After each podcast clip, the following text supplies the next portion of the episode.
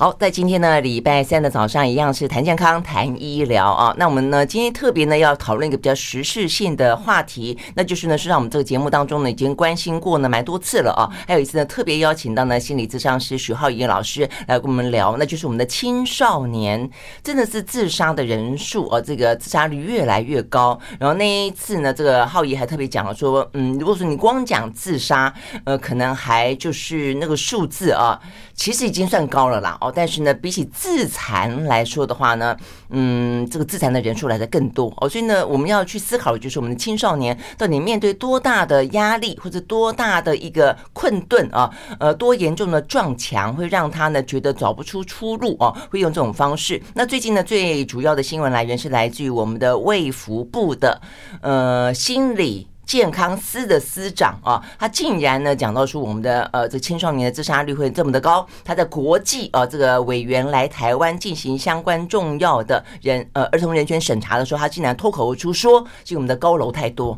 哦，他这话一讲出来之后，所有啊这个呃做这个跟青少年儿福团体工作的人啊，这个专业人士啊都不要讲，当场都吓傻了，呃整个社会哗然啊。然后的话呢，这位呃司长还在做一些辩解啊，所以我想。应该就是，嗯，我们必须要很认真的去面对这个问题啦。我说，我们今天想要聊聊，就是说到底，呃，这个青少年自杀的，呃，这个比例多高，现象如何，为什么发生这样子这个问题？那这个问题要从哪里去解决？那一般来说的话呢，家庭、学校，因为是青少年嘛。政府，我想都是呃这个责无旁贷的。那呃，政府会脱口而出说出这样的话来，代表着我们的政府似乎对这个事情并没有一个透彻的了解，政策呢也并没有发挥多大的作用。OK，好，所以我们今天呢特别邀请到就是在台湾啊。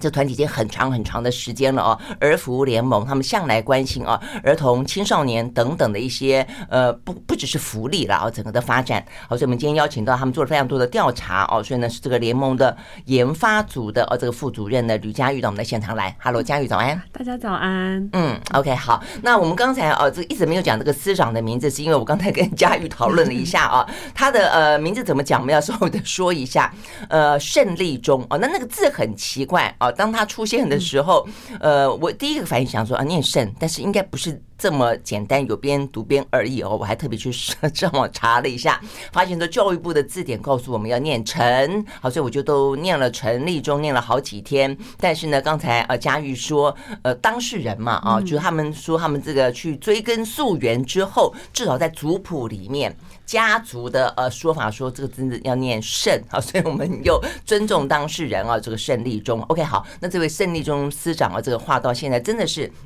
余波荡漾，而且让大家觉得除了惊讶之外，我坦白讲挺失望的啦。嗯，因为他是。他就是我们心理健康司的司长哦，但他对于心理健康，尤其是呢这个当中最需要被关注的青少年的心理健康，他的认知竟然说是因为高楼太多。OK，好，所以是不是先讲讲那一天是什么样的场合？你们听到这个话之后，你们的感受是什么？嗯，因为那一天其实是一个儿童人权，就是台湾实行这个儿童权利公约每五年一次国际审查的场合，所以其实台上有非常多就是关心儿少权利的外国专家。那他们其实是已经看过台湾的报告，也听过很多的非营利组织啦，或是儿少自己本身的说明之后。开始觉得，哎，台湾这个青少年心理健康好像是一个很严重的问题，所以在那个会议上面用答询的方式询问了官员，那就是由司长做了这样子的回应。那其实当天我们有非常多儿少工作者都在线上，就是 live 收听那个转播。其实听到的时候有一点吓一跳，想说，哎，怎么会把这个少年、青少年的自杀做这种个人的归因哦？因为其实认识心理健康，不管是精神科心理咨商，或者像我们社工专业的人应该都会知道，自杀其实是一个结构性的因素，它需要非常全面的来对待、来防治它才对。嗯，他怎么会这样个人归因？我们也是吓了一跳。对，嗯，对啊。哎，那你我也很好奇，我说那个是一个有非常多的国际的专家来台湾，对，那他也发现到这个问题的重要性或严重性啊。是的，台湾这个问题到底多严重？跟国际比起来，因为我知道我们大概的数字，你们也做过调查嘛，大概有一成的青少年说他曾经想要自杀。对，然后我还特别看了卫福部在一百零九年，也就是二零二零年公布的数字，对，每每一百位死亡的青少年中有五分之一是自杀死亡的，所以这代表是两成哎，在二零二零年是两成的人，事实上死亡的人当中是有两成是因为自杀而死亡的，所以比起你们问的问卷，嗯，他想自杀可能还来得更高，对，所以跟国际比起来是怎么样？跟国际比起来，当然就是每个国家的那个自杀率不同，譬如说社会民情不同，对东亚国家，譬如说日本啊、韩国或是我们，确实这个数据都会比较高。那尤其是青少年的这个自杀率，东亚比较高，对，它其实会有一个误差值，就是许多的父母或者是学校的师长等等，成人其实有一点难接受孩子是自己选择了断自己的生命，所以其实，在那个通报率上面。会有一些模糊的地带，因为他可能会说：“哦，他其实是意外坠楼，不小心掉下去，或是什么之类的。”所以你一说可能会比比实质的可能会更高？对，所以其实我们会看不到实际上青少年他呃到底自杀率有多高的那个样态。但是我们在刚才萱姐提到的那个问卷里面，那个问卷的十趴是问。我们随机抽样的青少年，对，嗯，就是说死掉的人里面有五分之一是自杀死掉。但当我们随便在路上，类似那个意思，找一个青少年来问他说：“你有没有想过？就居然十个人里面有一个？”那我觉得这个数据其实是我们比较关心的，因为当他有了这个念头，就表示我们其实可以有一些方法来帮助他，让他的这个念头不会成真嘛。我觉得这才是我们面对自杀工作最需要努力的地方。对，好，所以我待会我们会来谈。这个有关于啊，这个自杀背后所谓的个人因素跟结构因素啊，那再来一个我觉得要关心的是，也就是这件事情这个新闻啊，这个时事新闻的本质，就是这位胜利中哦，我们还看了以后呢，你会呃，我觉得对于大家来说要去注意到一点是，它可能不只是一个呃儿童权利公约的一个国际的审查的场合，照理说我们会希望啊，让国际之间，而且这是一个联合国的组织，会知道说我们为这样这个儿少尽了多少的力。呃，用呃这个试出多少的资源，那有多少的预算，做了多少的工作，而且有什么事情正在呃计划要去发展啊，要去去呃维护也好，去改善也好，这是一个。第二个就是说，我们这个心理健康司，大家知道吗？我们在五月份才把这个心理健康司给独立出来，那独立出来的意思就应该很重要啦，要不干嘛独立出来？那我觉得先前大家啊可能会稍微可以注意一下，就是因为我们今年心理健康师跟什么并在一起呢？跟口腔健康师并在一起。当时我当然也觉得就有点夸张了哦，这个为什么口腔跟心放在一起呢？呃，但是不知道哦为什么。总而言之的分类是这个样子。那当初因为呢，我们的部长哦，那个时候的部长是陈时中，所以他是牙医哦，所以那个时候的话呢，是牙医工会呢，已经很长的时间都希望呢把口腔。独立出来，就当初分是为了口腔独立出来，所以呢，这个心理健康就被独立了出来。好，但是不不不论如何哦，当时当时就，我觉得这也是可以反映出来，台湾就是政治重于一切啦。我觉得这很糟糕哈。好，那不管呃，因为哦，这个我们的部长是牙医，所以呢就把这个口腔健康独立出来了。那呃，因为这样的关系，所以你可以说是啊，这个也就因此而获益吧。哦，就是心理健康本来就会很重要。你说要它的重要性，我相信它绝对有一个资格独立出来。但独立出来之后，照理说五月独立了，所以你要有一些更专业的人进来，你会有更专门的预算针对呃这个部分来进行编列，而且有更多的工作开始呢，更针对性的来来来进行。哎，就竟然在这个时候突然出现一个司长啊，讲这种那么不专业的话，所以我真的要问的是，请问一下这个司长的背景是什么？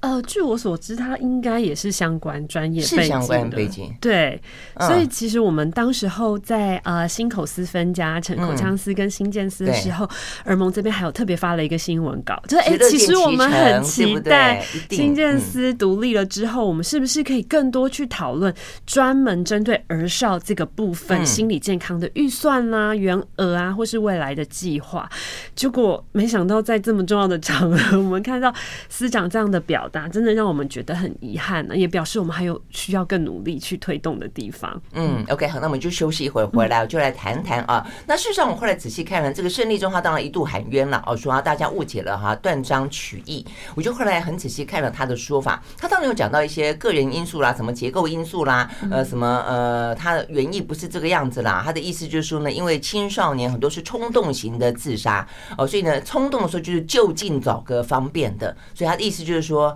高楼很方便，但听起来我还是觉得，呃，就算有进一步的去分析，确实可以去分冲动型跟非冲动型，但是。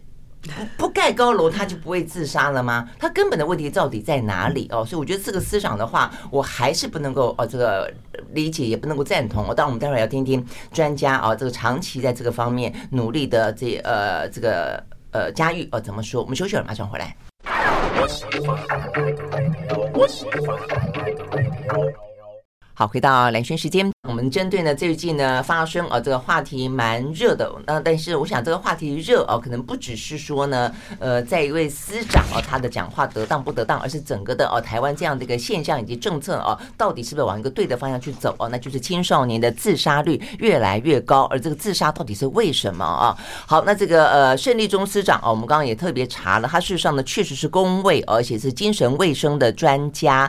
好，那呃这个部分显然的呃就有更。更深刻讨论的必要性了啦啊，那所以呢，我们就呃请佳玉来告诉我们，你们最近做的最新的调查，就到底呃为什么，或者有多少？这个青少年他想要自杀或自残。嗯，其实我们在去年四五月的时候，就特别针对全台湾的高三的学生做了一个抽样的调查。高三哈，压力最大的，因为你没有办法说全部都做嘛，所以我们就是用抽样的方式啊，抽了几千份的问卷给孩子们填写。那我们其实用的是一个国际上很常使用的量表，那它主要就是针对孩子有没有失眠啦、焦虑啦、愤怒、忧郁跟自卑等等这些情绪发生的频率分。分数越高的，就表示他。就是忧郁的状况越严重，那其出来的数据我们自己也蛮惊讶的哦，就是正常，就是说，哎，没有这一些情绪困扰的孩子，大概是呃五分之一左右哦，就是比较心理方面是比较健康的，就比较健康的五分之一。对，那我们当然最关心的就是比较重度忧郁的部分吼，大概有来到快要将近百分之十七，所以比例其实也是蛮高，就是说，哎，每一百个呃高三的孩子里面就有十七位，他填答出来的结果是他其实处在一个。非常忧郁、心理很不健康的状况。那中度的部分也有三成，嗯，所以大家可以过半啦，对，中度跟重度加起来，其实那个比例非常的高。那我们就可以了解到说，哎，我们好像觉得孩子们的日子都过得很开心，其实并没有。对，其实有将近五成的孩子，他其实常会有这些失眠、焦虑、愤怒、自卑这一些很负向的情绪在困扰着他的生活。那另外的话，就是我们刚才在前段有提到的哦，甚至有。每十位、每一百位就有十位，他是曾经有过这个自杀的念头。那这个当然我们就会非常的担心，哎、嗯嗯，想说孩子在成长的过程里面到底承受了什么压力，会让他们有这样子的想法？对啊，对啊。哎，嘉玉，那你刚刚有特别讲到说，你们会问说有哪些呃这个现象，会有有哪些情绪？对，我刚刚听了一下，我发现这些情绪其实背后是很多不同的成因。对，比方说，如果你是觉得自卑，对。跟所谓的你觉得呃焦虑，对，我想这这是很很大的差别。应该说他们在生活或呃一般的日常或学校生活里面，其实会遇到很多种种的情形嘛。那就是在思想发言那个审查会后来，其实有再多询问，就是委员有再多询问了我们孩子自杀可能背后的成因。那其实跟我们了解的很像，就是总的来说呢，就是压力。那那个压力其实有很多不同的什么样的压力？譬如说，嗯，我们可以想象青少年，我相信就是萱姐大家都很理解，孩子们现在因为新课刚上路，其实学业压力还是非常的沉重。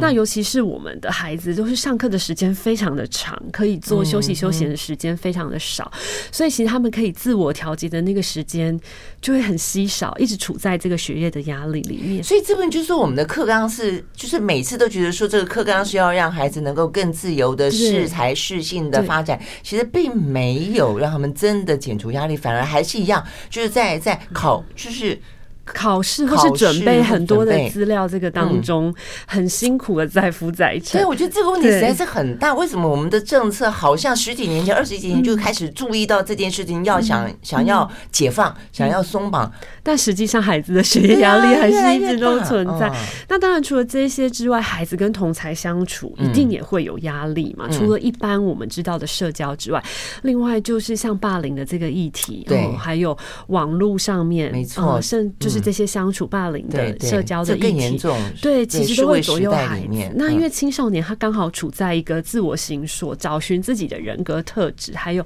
跟同才建立认同的时期，所以这些其实都会带给他们很多的压力。那如果没有一个好的管道，或是好的大人在旁边陪伴他、疏导他，其实很容易就会被这些情绪困住。嗯嗯，所以就有点像是原本的课业压力，在在华人社会，在台湾，其实这个部分升学压力。其实根本就没有少。那再来一个就是新的数位时代来了，然后呢，那么多匿名在键盘后面，然后呢，也是冲动型发言，反正就是酸言酸语，同台之间的这些霸凌也更加的严重。所以这两个加压力加在一起，对，就变成这个样子。是，嗯，OK，我们休息了再回来啊。那所以呢，这些问题。嗯，说是孩子个人的问题吗？哦，这个他们不够勇敢，他们不够坚强吗？我相信大家听了以后都会知道，并不是哦。那所以呢，到底可以怎么样去帮助他们？家庭的角色是什么？学校的角色是什么？政府的角色是什么啊？那这个呃，儿福联盟哦，这个家园他们还另外做了一个调查，这个调查呢，把它放在呢目前的青少年，其实呢花了。最多的时间实际上是在学校哦，那是学校，他可不可能？如果说很多是冲动型自杀，冲动的意思就是你必须能够及时的介入的话，可能可以呢避免憾事。好，那所以呢，在学校里面的呃老师们呐、啊，或者有没有任何的机制可以帮助呢？那为什么孩子不求救呢？我们休息了，马上回来。I like 103, I like radio. 好，回到蓝轩时间，继续和现场邀请到的这个二福联盟的研发组的副主任啊，这个吕佳玉啊来谈最近呢，大家发生啊这个有关于呢心理健康司的司长啊这个胜利忠失言啊这样的一个事情。那呃，我们只好尽量往好的方向去想，是说因为失言，而是大家注意到了这个问题的严重性，而且呢也发现啊，原来我们呢手上会有这么多的资源、政策、预算啊等等的啊，甚至是一些呃架构性的啊。这样子一个思考的政府，其实并没有呃真正的注意到问题，或者这个问题本身这么的严重嘛？啊，好，那呃，我看你们在那个场合当中讨论，是有讲到什么个人性的因素跟这个结构性的因素，可以给我们解释一下这个这样子的一个状况是什么？那所以我们刚刚讲到家庭的角色、学校的角色、呃，这个政政府的角色，各自应可以在这个结构里面扮演什么样子的一个。一个付出或者一个努力就是了。嗯，就是通常我们提到这个自杀这个议题的时候，很容易会把它归因于个人，就是说，哦，是他不够坚强啊，是他太脆弱，或是他一时冲动。但是其实我们呃长期研究自杀这个议题，你就会知道说，一个人会呃背离人求生的本能去结束自己的生命，他一定是遇到了很大的困难，然后身边又没有人可以给他支持或是协助，所以其实是一个走投无路的状况，才会做出一个这样的决定，那当然还有包括他可能有精神相关的疾病啊等等之类的，其实这些都要一起考虑进来。那在儿少孩子们的这个议题上，尤其是青少年哈，因为我觉得青少年他脱离了孩子，我们觉得哇好可爱的那种小朋友的时期，所以其实现在的小朋友也很早熟。其实 他们很可爱的时间，我觉得越来越短，就开始很早就开始叛逆啦，开始就进入这个少年维特的烦恼啊。对，所以我觉得整个社会其实对青少年有时候。是很严格的，我们是会用成人的这个标准来看待他们，而忽略了他们其实还在摸索他们的人生，要从孩子转变成大人的那个过程。那当然，除了社整个社会的氛围之外，在家庭跟学校也非常的重要。所以，其实儿盟一直在推的就是什么叫做正向的沟通哦，什么叫做温柔的教养，就是说，哎，身为父母，我们要怎么样站在孩子发展的这个年龄跟阶段，还有他遇到的问题，多去。聆听孩子的声音，让孩子可以表达他自己的想法，然后我们可以给他一些回馈，让孩子知道说我们是跟他站在一起的。这样等到有一天他很冲动想要伤害自己，或是他有一些不好的念头了之后，他会知道。爸爸妈妈还有家里的人是愿意听他说，而不会责怪他说，你怎么这么不坚强，这么不勇敢。嗯，那刚刚萱姐有提到，其实我们的孩子都在上学嘛，对啊，所以时间很长，对，最长的时间就是待在学校。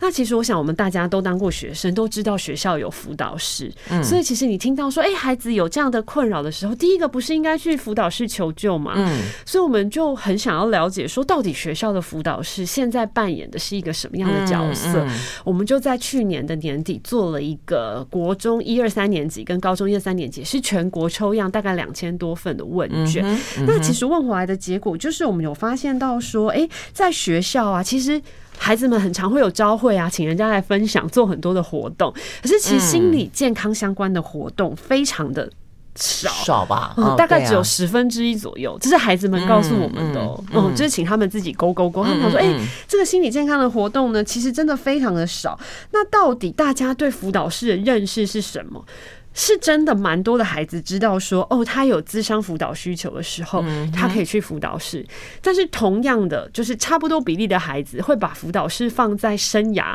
咨询 跟规划，我觉得这可能跟我们的辅导课常常就会教大家填什么性向测验量表，也还是跟比较升学跟跟呃对，就是国高中的这个想想象，比较功利、比较现实的那一个方面。对，那我们也问问孩子说，哎，那你知道辅导室是可以咨商辅导的吗？那这两千多个孩子里面，到底有多少人发生了这个心理健康相关的问题，他会愿意去求助？其实只有两成。嗯，所以也就是有八成的孩子，他其实，在自己觉得啊，有什么东西卡住过不去的时候，他是不会想要去辅导室求助的。我觉得人生的道路跟生涯当然也还也很重要了啊，但是就是心理，就心理这件事情。但你刚刚讲到只有两成，那两成的里面，就是说不愿意去的理呃，其他不愿意去的理由，其实我觉得也是很嗯嗯，也是很值得我们来了解。那第一个当然就是。呃，他其实有点不想跟老师讲话，嗯，就我想我们大家都当过学生嘛，我们可以体会，会觉得好像要把自己的小秘密告诉老师，会有一点顾虑。那第二个部分呢，也是很现实的理由，叫他没有时间去辅导室。嗯，那其实我觉得这个跟距离有一点关系，就是让我们大家一起来回想看看我们自己国高中的时候，你知道辅导室在哪里吗？嗯哼，对。然后，可是我在想这个事情，我在回想说，可能是我们的学校也没有到顶大的哈，对，就是说你再怎么远，对，会远到说你觉得，我觉得是没有时间，因为没有说下课就是十分钟，然后孩子又要喝水，肚子要吃点心，要尿尿，要跟同学玩，然后他今天如果要用课堂的时间去辅导室，他首先需要面对的。是他要跟导师请假，说老师，我有一点困扰，没错，要去辅导室。我其实我觉得这个会不会是一个最主要的障碍？我觉得是一个很当他跨不了这个心理障碍，因为你要跟别人说，你可能跟老师说，而且你可能会发。同学会注意到说：“哎，那你为什么要去一个很奇怪的地方，然后往某个方向去走？那个地方如果是一个辅导室，哇，大家可能大家就会开始有一些窃窃私语。而且像有孩子们，就是耳蒙，我们培力很多的孩子，所以我们其实很常跟青少年接触。他就会跟我们说，他跟老师请假。那有的老师比较有 sense 的，就会说：哦，他有一点事，他这一堂课不在。那有的老师真的没有体会到孩子的心的，他就会直接在班上说：啊，那个某某某哈，他就是心里有一点状况啊，他心情不好，所以他这堂课去。”辅导室他不会来上课，有这种老师，对啊，大家可以想象，对孩子来说，就是有一种他的私密的事情被对啊揭开了，是啊，哎，连大人你说去看什么心理咨商啦、精神科都会觉得还是有那污名化、贴标签的想法了，更何况青少年，所以这些孩子就会有顾虑，因为他会觉得他今天会不会连他要讲的事情。都会被辅导老师告诉导师，嗯，可是有可能他心情不好的原因就是跟导师相处有关，或是跟班上的同学有关，对，所以我觉得这些都会造成孩子去的障碍。那我觉得另外，我觉得这个蛮重要的，欸，对。然后另外的话，孩子也会有跟我们反映说，他会遇到他觉得他跟孩老师讲了，可是实际上他没有办法得到帮助。哦，譬如说老师没有办法给他，但那个就是专业比较长的时间，对，或者是老师的业务也很繁重，所以他跟孩子讲一讲讲讲，他可能就要去开校务会议了，或是他跟孩子讲一讲，他就要去另外一个班级做生涯辅导，所以老师也不是不愿意，他就辅导老师可能就只能跟孩子说，嗯，那等一下，还是我们下次再约。辅导室的人力有关喽，对，人力有关，然后其实他们也要做非常非常多额外的工作，那我觉得这些其实都会形成孩子实际上在学校找寻到辅导资源的障碍。那我们想说，那离开学校了，孩子有没有地方可以求助呢？也有，就是我们政府其实有一些那种张老师啦，或是安心专线，可以给孩子们打电话过去。可是实际上，我们觉得青少年的心理。健康问题跟大人还是有一些差异，所以他到底有没有专属于他的电话，或是专属于他的专业人员可以做咨询？我觉得在台湾真的是比较看不到的。而且我觉得，你知道吗？青少年现在几乎都在网络上。对，如果说你，我觉得如果说我们担心实体的，他走到辅导室可能太远啦，嗯、没时间啦，嗯、怕人家看到啦，嗯、然后同学会会窃窃私语啦，那你就是在网络上不是很快吗？他们又很熟悉这个环境，你网络上面的话，你自己一个人找一个时间，对，马上就可以跟跟这个线上的辅导老师说话，同学也不会知道，然后时间又比较节省，不是吗？然后我们确实也就问了这一题，就问了孩子说，那如果有线上的辅导资源，他是不是愿意使用？那那那个比例就成二十趴，立刻上升到三十五，因为对孩子就会觉得他的匿名的问题可以受到解决。那我觉得也蛮好的，是有很多孩子给我们回馈，就是那两千将近两千位填答的孩子里面有。大概十分之一有提到，因为疫情的关系，所以学校确实有开设了这种线上咨商咨询的这个服务。因为我们知道，其实，在疫情期间，孩子们其实是受到影响非常大的，因为他们没有办法上学，没有办法维持社交，所以那些孤单寂寞的心情跟过去比，也是上涨非常的多。所以，其实这些服务就是接住孩子很重要的一个制度。嗯嗯，OK，好，所以呢，当孩子花那么多的时间在学校的时候，学校里头是不是呃，或者我们的社会里面有没有专属于这个青少年啊，呃，跟儿童他们一些心理咨商的管道下，是不是真的可以？我觉得要要要将心比心，就是说你要用同理心的方式，就是不是为他们可以去接近可近性，跟他们愿意去使用它，他们是不是可以去信赖它，那才会让这样子的一个机制可以真正的运转嘛？那在及时的状况底下。才可以得到及时的帮助。好，我们休息会儿，再回到现场。I like 103, I like radio 好，回到蓝轩时间啊，那继续和现场邀请到了儿福联盟的呃这个吕佳玉呃副主任来聊天啊，他们做了不少的调查，所以我们大概也从他们的调查里面知道了可能更多的一些轮廓跟呃问题在哪里，跟问题的严重性啊。好，那所以我们刚刚讲到在学校部分，所以就学校部分的话，我们刚刚讲线上可能是一个可以去进行的方式，它至少在隐私上，在私密性让孩子觉得比较。安全，然后觉得心里面比较放心。嗯，那还有别的建议吗？呃，其实我们觉得最重要的就是学校所有的老师，不只是辅导老师，都要一起来认识。儿童心理健康这个部分的重要性，嗯嗯、对，因为其实老师们很专注在教学，所以有时候其实是会忽略了孩子们在这个发展的阶段有这个特殊性，所以很容易就像你刚刚讲的那个老师说啊，他心里面不太舒服，去辅导室。其实老师也没有恶意，但他就是没有意识到说，哎，对孩子来说这种隐私很重要。对，或者是我们常常会把孩子流露出来，譬如说他成绩不好，我们就会觉得哦，是他不够努力，但是没有想到是他背后可能是他最近有什么情绪的困扰，所以导致他学习的热忱对非常的低落。那我们觉得，在最根本来说，就是我们会希望儿童人权的这个观念是可以在校园更普及的，被大家认识的。因为当我们认识这个观念，我们才会把我们的青少年跟儿童视为一个个体，那我们才会开始去关心他除了学业表现之外的事情。那我觉得在儿童人权里面，其实有一个很重要的，就是孩子有表达意见的权利。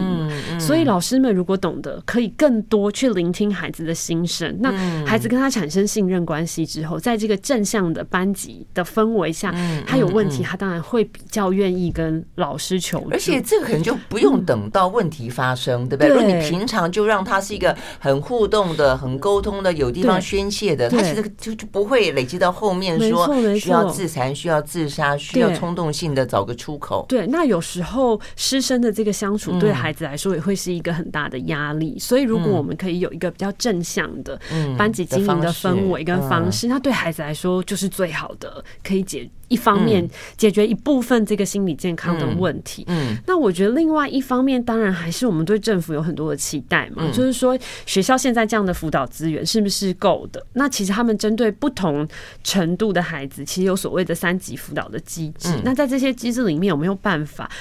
更多的去聆听孩子的声音跟需要，譬如说像我们现在有在培力一群，呃，在政府里面担任委员会正式委员的儿少，他们就曾经有提过说，那孩子可不可以也有心理健康假？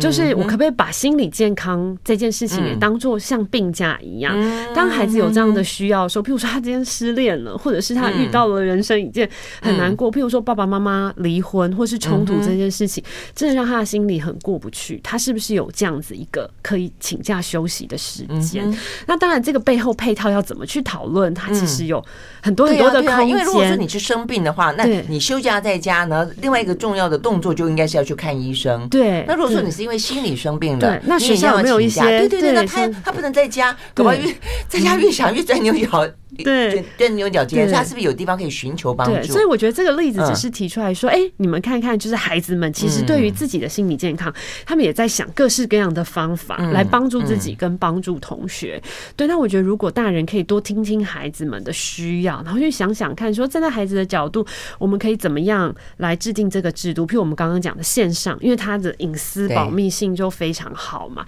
那是不是孩子就会更愿意去求助？那或许就可以在第一线先。接触一些才刚开始有一些忧郁情绪念头的孩子们，嗯，对对对，OK，好。所以呢，佳玉刚刚讲到，就在就学校的部分来说的话，学校学校可以做什么？政府可以帮忙做什么？嗯，那但是另外的话，我觉得家庭其实也很重重要，对不对？我我觉得这边一直有个矛盾点，就我觉得这一代的呃爸妈，差不多就是跟我一样的年纪，我觉得现在爸妈都很会，就是其实。呃，我觉得有余裕去思考到说啊，我们过去可能是嗯、呃，这个呃，父母亲都很辛苦啊，那也没有什么时间照顾孩子，而且孩子也比较多哦，就是说，因此现在花更多的时间给孩子更多的成长的陪伴，或者给他们一些更多的空间，或者给他们一个更好的资源，给一个更好的未来之类的啦。但是好像这方面的想法比以前更多了，嗯，但是某个程度来说，你却没有看到孩子得到因此而更。更更宽广，当然有些可能有哦，但是有些反而是压力更大。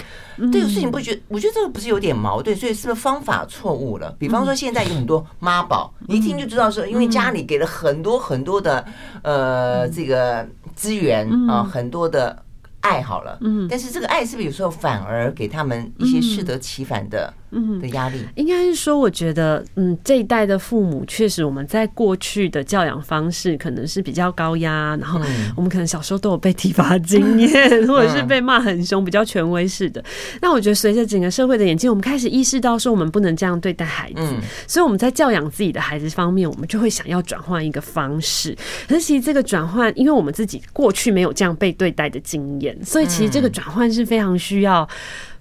做很多的努力，那过程里面也会有很多的拉扯跟矛盾。我觉得关键在哪里？因为他们，我相信很多父母亲很想要这样做，可能找不到好的方法。对，我觉得应该是说，我们大家很习惯自己闷着头顾小孩。然后像我们曾经做过调查，就是爸爸妈妈有问题，最常在哪里找答案？就是网络上，就是去网络社团。可是你不会想到说，哎，譬如说像儿盟，我们有亲子教养专线，或者是甚至有其他的单位，他其实有对，你可以去问问看，说遇到。到这些状况哦，其他的爸爸妈妈是怎么处理的？哦，譬如说我家有一个青少年，我觉得他很叛逆或是什么，就是啊。但是其实你问问看，说不定别人家也有啊，对不对？大家家里都有一个叛逆的青少年，那大家是怎么在面对的？那专业的，譬如说心理师啦，或者是一些心理教育专家，他会怎么建议大家？对，我觉得父母亲也需要这些资源，对，只是儿少对，然后因为我觉得父母亲要先照顾好自己，因为我觉得面对孩子，嗯，人人都会有情绪嘛。当孩子在青春期这么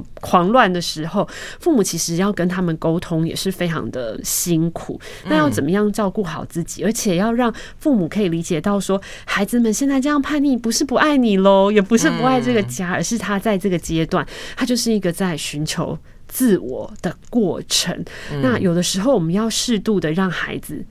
讲说去冒险，或者是去探索，他才能在那个过程里面长成一个比较完整的自己，对，比较独立一点。那父母最好的就是，当孩子有困难，或者是他在情绪上过不去的时候，孩子会知道我们是他最好的后盾，就一个陪伴者，对，一个陪伴者，一个倾听者，而不是立刻就评断他说：“你怎么可以有这种想法？你这样不对。”妈妈以前哦怎么样怎么样，你现在 太幸福了。但是像这一种批判的言语，其实反而会让孩子觉得你没有办法同理他，或是你根本不愿意听他说话，而阻断了跟孩子第一线就是最直接沟通的那个一开始抓住他的时间点。对，所以我觉得父母就是要好好照顾自己，然后必要的时候要寻求专业的协助，然后让我们大家一起学会好好听孩子说话。对，我觉得这是非常重要的。OK，所以呢，呃，耳受的问题实际上很多是大人的问题，所以大人也必须要去理解这个问题呢，找到好的方法，呃。照顾好自己，同时就也可以给啊自己的孩子帮忙。那我们休息了再回来，呃，回到这个一开始话题的症结点啊。那这个既然是一个结构，有些部分是一个结构上的问题。当然有呃有些呃说法啊，有一派就是说呢，我们可以从从工具去解决。所以过去的话呢，呃，这个经常发生车祸，那就是针对车子啊这个肇事的几率呢，想办法让它下降。那美国啊经常经常发生枪击案啊，所以要管制枪支。那过去有一段时间呢，台湾经常发发生烧炭，所以呢还说哦，那要把这个炭给锁起来，不能够随便买。那所以现在的话呢，这个胜利中啊，这个司长说啊，因为高楼的关系，那高楼是要怎么样？高楼不盖吗？高楼要上锁吗？我们休息了，马上回来。